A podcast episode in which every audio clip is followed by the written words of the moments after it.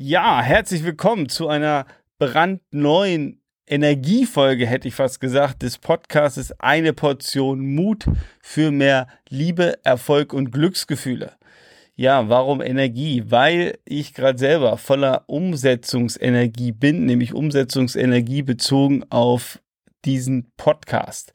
Denn wenn wir nochmal auf die Golden Life Formel zurückschauen, haben wir gesagt, die drei Erfolgsfaktoren sind Klarheit, Umsetzungsenergie und Fokus.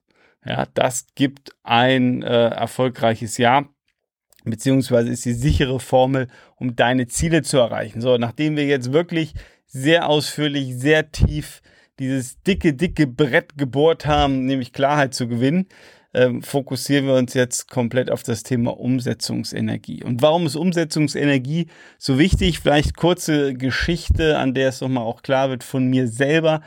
Ähm, wenn du die vorherigen Folgen alle gehört hast, dann ja, weißt du, äh, dass ich mal bei Tank und Rast gearbeitet habe, so 2008, 2009 und da ja das größte strategische Projekt geleitet ha habe. Ich hatte da 30 Millionen Budget in der Verantwortung ähm, nämlich da ging es darum, die ganzen Tankshops ähm, an der Autobahn, also da, wo du bezahlst, wenn du tanken warst, äh, umzubauen. Ähm, insgesamt äh, 156 und äh, gleichzeitig, genau, hatte ich 30 Millionen Budget dafür. Äh, das Projekt war aufgeteilt in sechs Teilprojekte. Also ich hatte sechs Teilprojektleiter unter mir. Wir hatten insgesamt 75 Teammitglieder. Und ähm, das war ein Projekt oder wie Projekte das immer so an sich haben. Es läuft nicht immer alles rund und äh, wir hatten sogar ähm, die spezielle Situation, dass Tank und Rast zu dem Zeitpunkt zum Teil, ich nenne es jetzt mal, äh, verkauft oder weiterverkauft werden sollte. Und mein Projekt war ja so die Braut, die noch geschmückt werden musste. Also das war so ähm, ja, die, das Stück Kuchen ähm, auf dem Buffet, äh, was das Ganze halt nochmal abrunden sollte. Und deshalb, deshalb lag besonders viel Erfolgsdruck auf unserem äh, Projekt und äh, das war sehr, sehr sportlich, weil es alles andere als gut lief. Vielleicht, um dich da so ein bisschen äh, mitzunehmen das Herzstück dieses gesamten Konzeptes war, eine neue Kaffeemaschine zu implementieren. Ja, also du hörst richtig eine neue Kaffeemaschine. Und vielleicht warst du äh, mal bei Tank und Rast, ich bin mir sicher, du hast mal in der Autobahn irgendwann in deinem Leben Kaffee getrunken. Und früher, jetzt äh, wurden die getauscht, aber früher standen da so runde Säulen. Das waren so wie Litwas-Säulen. Ähm, und da drin war eine Kaffeemaschine eingebettet oder versteckt.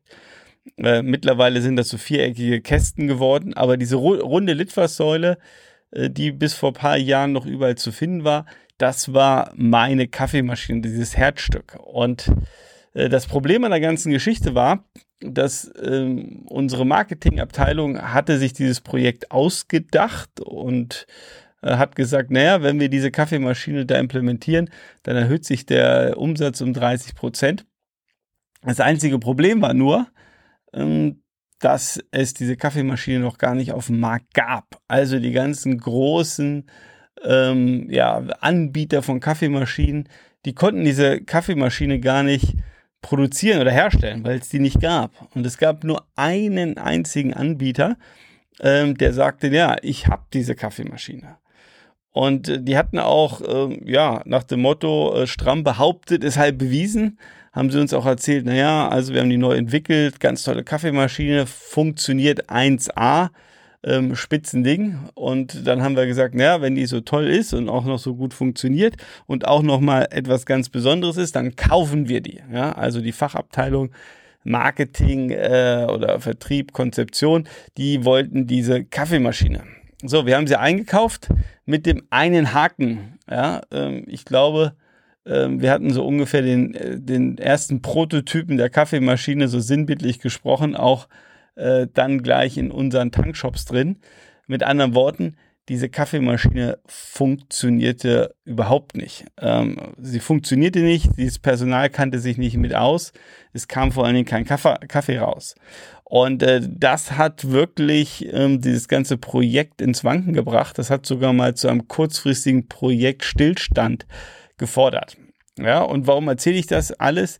Um dich da so ein bisschen mitzunehmen, ähm, dass das jetzt nicht so die ganz entspannte, ruhige Zeit bei mir war, sondern äh, es endlos viel Themen, Probleme äh, zu lösen gab, weil bei Tank und Rast ist das so, dass in der Regel die äh, Tank, äh, die Raststätten, äh, da sind Pächter drauf. Und diese Pächter sind selbstständig.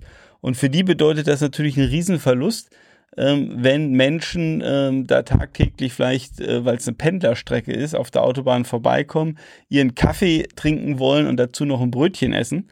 Und dann haben die ein, keine Ahnung, ähm, Waren, äh, also nicht ein Wareneinsatz, sondern ein Umsatz von acht Euro. Ähm, aber der Wareneinsatz sind vielleicht nur zwei Euro. So, das heißt, äh, der Pächter macht da eigentlich sechs Euro Gewinn, äh, was sehr, sehr nett ist und sehr viel ist, vor allen Dingen, wenn man das multipliziert und das Tag für Tag. Und auf einmal kam dieser Umsatz nicht mehr, ja, weil die Leute einfach äh, gesehen haben, oh, es gibt keinen Kaffee, äh, dann fahre ich weiter, das Brötchen kaufe ich auch nicht.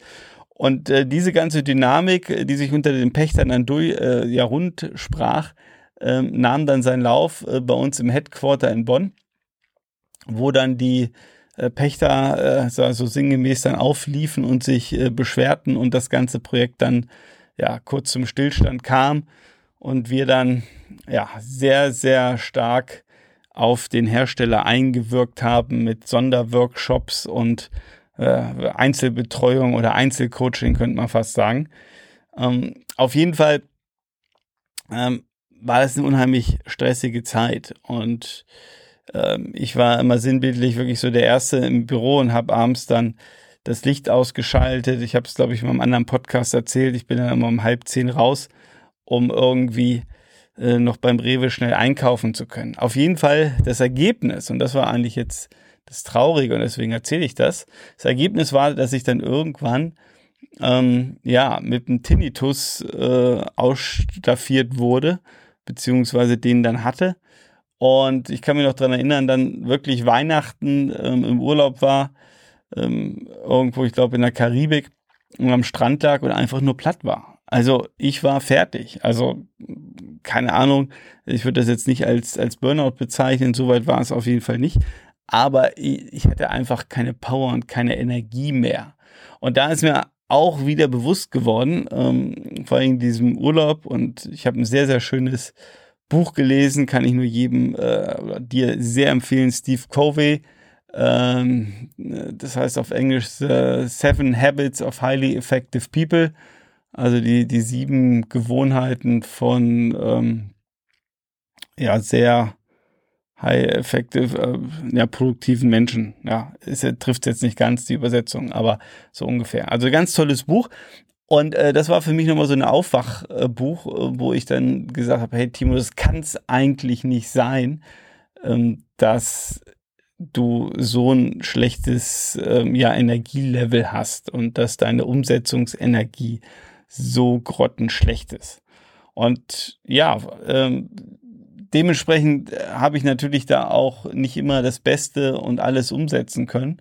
Und genau das ist jetzt ähm, unser Thema, dass wir jetzt ja in der nächsten Folge einmal äh, besprechen, was denn das Energielevel mit deinem Leben zu tun hat. Wir werden dann in den nächsten Folgen darüber sprechen, was sind so die ja, drei größten Energiekiller aus meiner Sicht. Was sind die vier Energiebooster, wo du wirklich Energie äh, mitholen kannst? Also ganz viele spannende, sehr, sehr spannende ähm, Folgen und vor allem die, die Tipps und Tricks, die du da kriegst, die kannst du sofort umsetzen. Also sei gespannt und hör dir, wenn möglich, gleich die nächste Folge an. Also, wir hören uns.